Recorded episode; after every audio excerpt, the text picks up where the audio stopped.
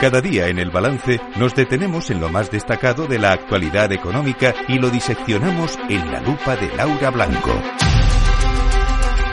Laura Blanco, buenas noches. Buenas noches, Federico. ¿Qué tal? ¿Cuándo vas a Davos tú, por cierto? Eh, pues sí, me han invitado, tengo que ir mañana a dar una conferencia allí con a los líderes mundiales y explicarles que esto está todo, en fin, un poco regular. ¿Tú cómo lo ves? ¿El vaso medio lleno o el vaso medio vacío? Porque así es como lo están describiendo desde Davos, ¿eh? los líderes. Eh, yo mientras esté por la mitad, todavía me mantengo mínimamente optimista. vale, vale, vale. El problema es cuando empiece a bajar de la mitad para abajo, entonces ya te será el momento de empezar a preocuparse. Por la mitad te da igual que esté medio lleno o medio vacío. Ya está medio, medio lleno, medio vacío, bueno, está medio, por lo menos está medio. ¿No? Luego ya veremos, el resto ya ellos, no. Ellos lo ven medio, medio lleno, ¿eh? Sí, sí, bueno, pues me, me, me, alegro. Yo sí, a lo mejor si, si sales a la calle y preguntas cómo lo ve la gente, a lo mejor yo no lo veo tan medio lleno, ¿no?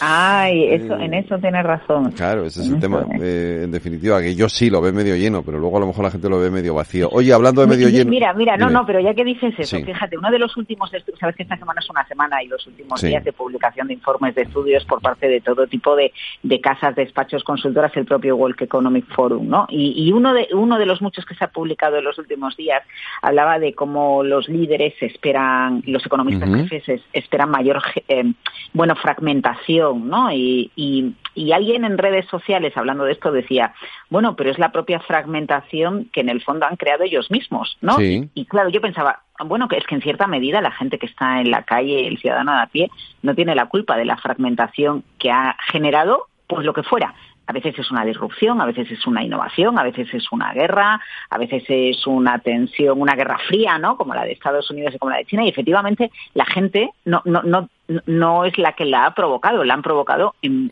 muchas ocasiones los líderes que están en Davos, aunque llevamos muchos años, por ejemplo, sin tener al presidente de los Estados Unidos acudiendo a esta cita, pero ahí están los mandamases que toman decisiones o que tienen el dinero de las empresas o los gobiernos que toman decisiones, ¿no? Y, por lo tanto son parte de, esa eh, eh, eh, parte de provocar esa fragmentación que, que, que ahora ellos mismos temen que pueda suceder en los próximos meses. Si no deja de resultar curioso. Es curioso efectivamente. Oye, eh, queríamos hablar de energía y de redes eléctricas hoy mm. también, ¿no?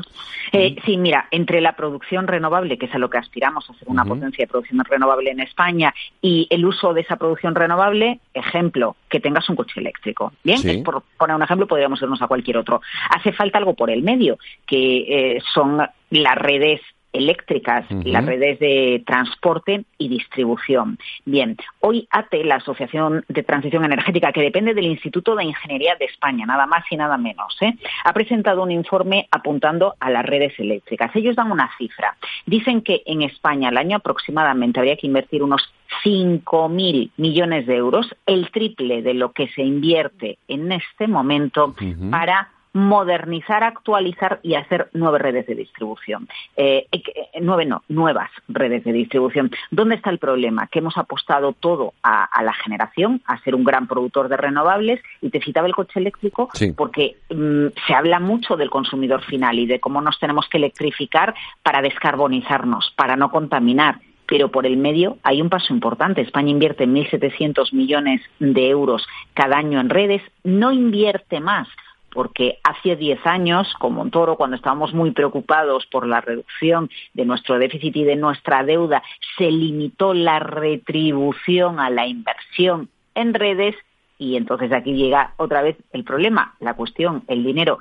¿Quién realiza la inversión? Una empresa privada eh, realiza la inversión si se le retribuye de manera adecuada. No siempre hay que retribuirlo a través de una subida del recibo de la luz que pagamos todos los consumidores. Se puede por ejemplo, impulsar la inversión a través de los fondos Next Generation, por poner ideas que son algunas de las que se recogen en este informe redes eléctricas.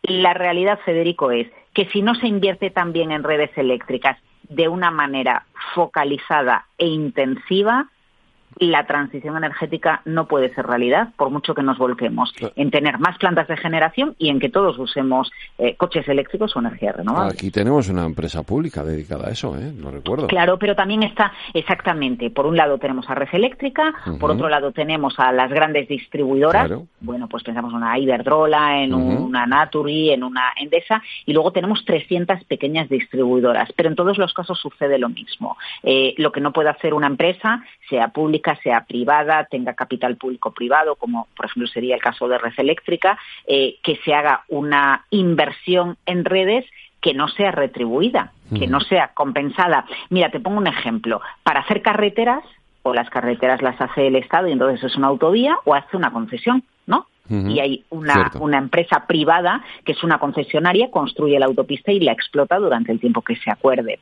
En el caso del AVE, es una, eh, porque estamos hablando de infraestructuras también, en el caso del AVE, pues hay una infraestructura que en la mayor parte de los casos eh, eh, se acomete, en ese caso, con dinero público. O estuvieron las radiales, ¿no? que las acometen las privadas, pero como son deficitarias, porque se hacen en base a planes de cuánta gente va a transitar que luego no se cumplen, pues finalmente asisten a un rescate público. Pero cualquier tipo de infraestructura o en su día. Recuerda cuando Telefónica tira toda la fibra, ¿no? Eh, a través de todos los hogares.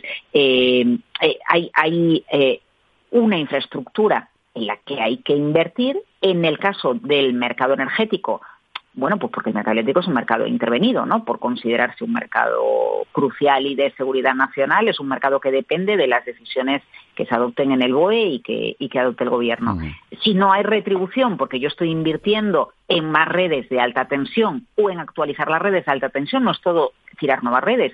Eh, eh, eh, a lo mejor las que tengo, lo que tengo que hacer es hacerlas más tecnológicas para optimizar cuando hay demanda de picos energéticos, por ejemplo, ¿no? Esa sería otra alternativa. Claro, pues eso hay que pagarlo. Lo que no puede ser es que sea el Estado por un lado o sean las empresas por otro inviertan y ese dinero eh, cargue contra sus espaldas. Tiene que salir de algún sitio.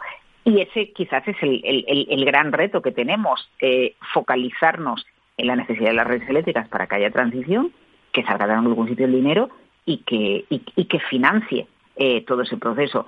Yo solo te dejo una pista. Mira, la semana pasada nos fuimos de fin de semana con un movimiento de BlackRock. BlackRock es el mayor gestor de fondos del mundo y Larry Fink es su máximo responsable. Bueno, pues BlackRock compró una empresa, anunció la compra una empresa que se llama GIP, ¿vale? Que es una de las mayores empresas que invierte en infraestructuras en todo el mundo, junto a Brookfield, bueno, hay dos, tres más en, en el mundo iguales. Esa empresa tiene el 20% de Naturgy. Ahora, por cierto, estamos en un lío a ver qué pasa. Eh, porque no sé si ya lo has eh, leído, entiendo que sí, que Podemos pide que el gobierno no permita eh, que se haga esa operación, por, el 20% precisamente de, de, Naturgy. Bueno, pues BlackRock explicando por qué compraba Git, que es la que tiene ese 20% de Naturgy, decía eh, Larry Fink, el, CEO, decía, en los próximos años, con unos gobiernos que tienen mucha deuda y mucho déficit, los gobiernos van a necesitar aeropuertos, infraestructuras energéticas para la transición y a la vista de cómo está todo, pues nuestra voluntad es ir comprando eh, empresas y meternos más en ese tipo de activos para llegar a acuerdos de colaboración público-privada. Es decir, el fin de semana pasado se producía un movimiento en el que BlackRock asomaba la patita para ser uno de los financiadores de la infraestructura que necesita no solo el transporte, en este caso aeropuertos, sino también las redes eh, o, la transición energética. Aquí es donde estaríamos, por ejemplo, hablando de redes eléctricas. Que todo pues está conectado, Fede. Ya lo sé. Eh, lo que está conectado es que el próximo jueves, en el programa de la energía, pueden seguir conectados a esto que estamos hablando hoy y seguramente con mucha más este, mucha más extensión y, mucha más información. Hablaremos con la coordinadora del informe, con el economista Javier Santa Cruz y lo abordaremos en detalle el reto de la renovación e inversión en redes eléctricas en España. Y mañana más lupa aquí en el balance. Boas noites, Laura Blanco. Boas noites, Federico.